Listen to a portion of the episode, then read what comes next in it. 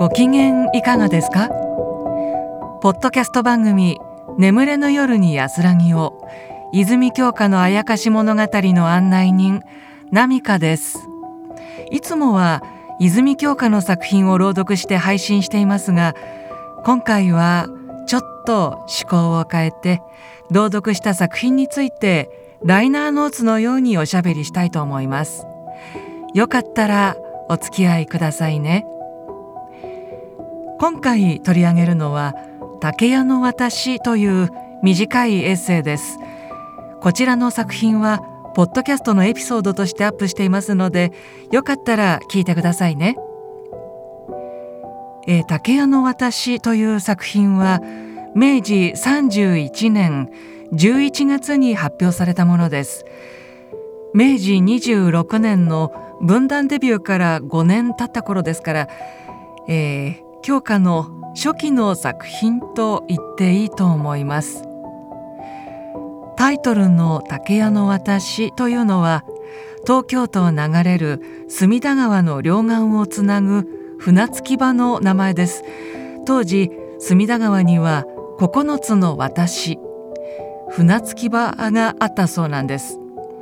竹屋の私はそのうちの一つ。現在の東京都台東区にある松千山正殿を下った場所にある山谷堀と東京都墨田区にある三巡神社の大鳥居の辺りをつないでいました。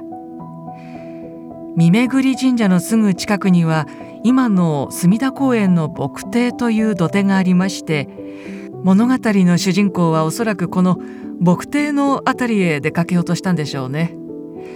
牧庭は江戸時代から花の名所で浮世絵にも描かれています。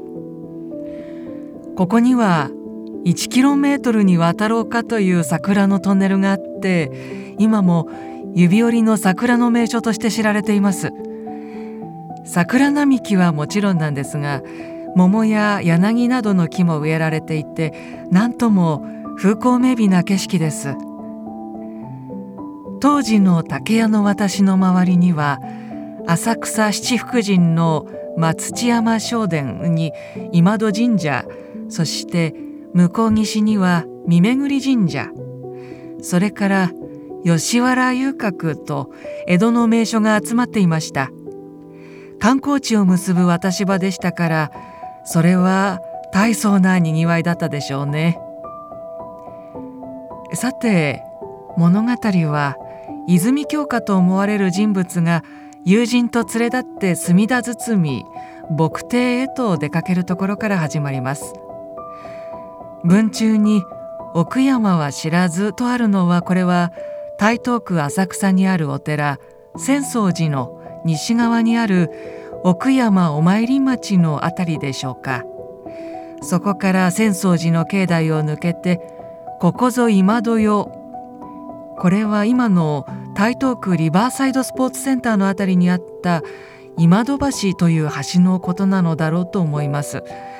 目と鼻の先に竹屋の私だったところがありますからね。そうすると視点が動いて今度は向こう岸の金ヶ淵の煙が見えてきます。金ヶ淵は今の墨田区墨田。明治時代には金ヶ淵紡績工場がありました。